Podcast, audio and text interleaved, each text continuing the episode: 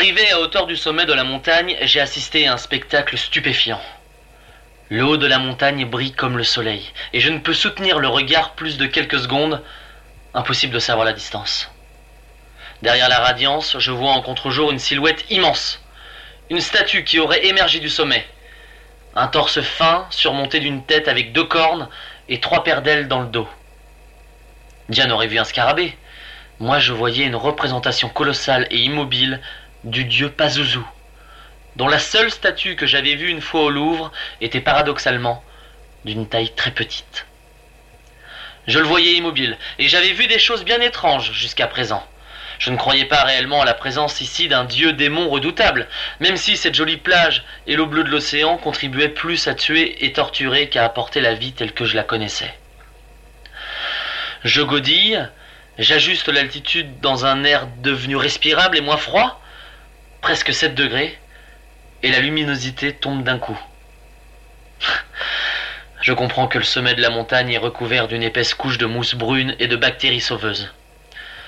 Cet organisme qui prend cette propriété réflexive de la lumière si particulière.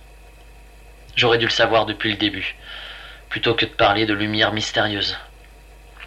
Pazuzu n'était pas Pazuzu. C'était le sommet de la plante immense de silicium. Là, en haut de la montagne, que sa tige titanesque enserrait, six grandes feuilles, grandes comme des immeubles, s'épanouissaient dans le ciel comme les ailes des anges antiques. Et pour les cornes, il s'agissait des tiges courbées qui se terminaient par des fleurs blanches. Je manœuvre mon ballon pour atterrir, épuisé, en haut de la montagne. Si tout est recouvert de mousse, le haut de la montagne forme une cuvette rectangulaire, surmontée de la plante violette et de ses fleurs. C'est comme une grande maison. Je fais des relevés d'oxygène. Tout va bien. Je vais pouvoir vivre ici. Je m'allonge dans mon ballon et je m'endors comme une masse. Je rêve de nuages blancs et de draps d'hôtel luxueux. Un rêve heureux, utérin, comme enserré dans une présence maternelle. La bâche blanche de ma maison étanche est encore sur moi quand je me réveille. J'installe ma nouvelle maison. Mon ballon redevient ma base, plus petite, avec tous les bricolages que j'ai dû y faire. Comme un igloo, le fait même de rester à l'intérieur garde la chaleur de mon corps et amène la température à quelque chose d'agréable. Un corps humain dégage 80 watts en continu. Autant l'exploiter. Je peux enfin respirer et penser, sans avoir peur de mourir. J'ouvre mes réserves. Une semaine et demie de nourriture et d'eau, en gros. Je renifle une mousse brune.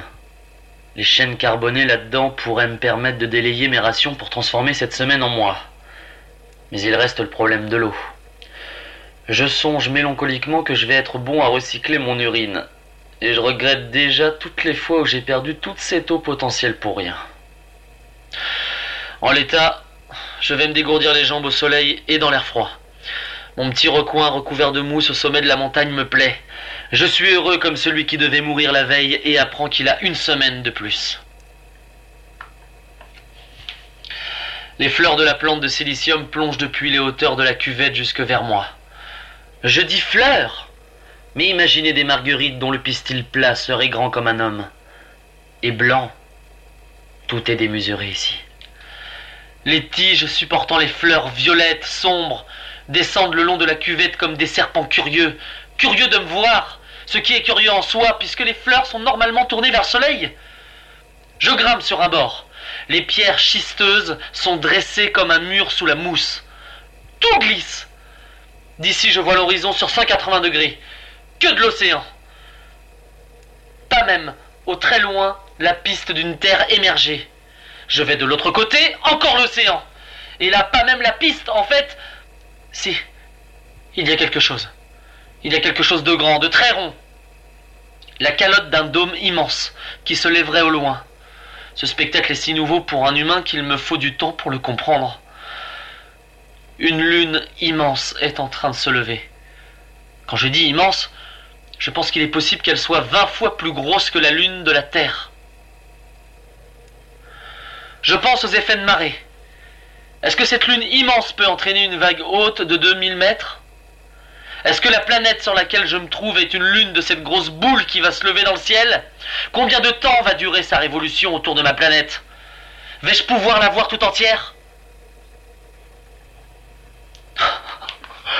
Quand je vois de telles merveilles, je me dis que non seulement je dois survivre, mais je dois transmettre. Je dois revenir sur la Terre, ou tout du moins renvoyer ce dictaphone pour que vous puissiez savoir. Quelle chance au final que ce soit un scientifique et non un militaire qui soit ici. Je vous donnerai toutes les informations pour que vous puissiez revenir, parfaitement préparé, prêt à comprendre les quelques mystères que je n'aurais pas percés.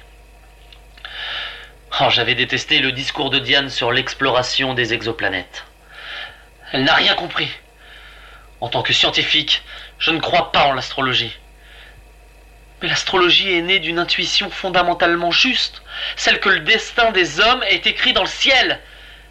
Et c'est le cas.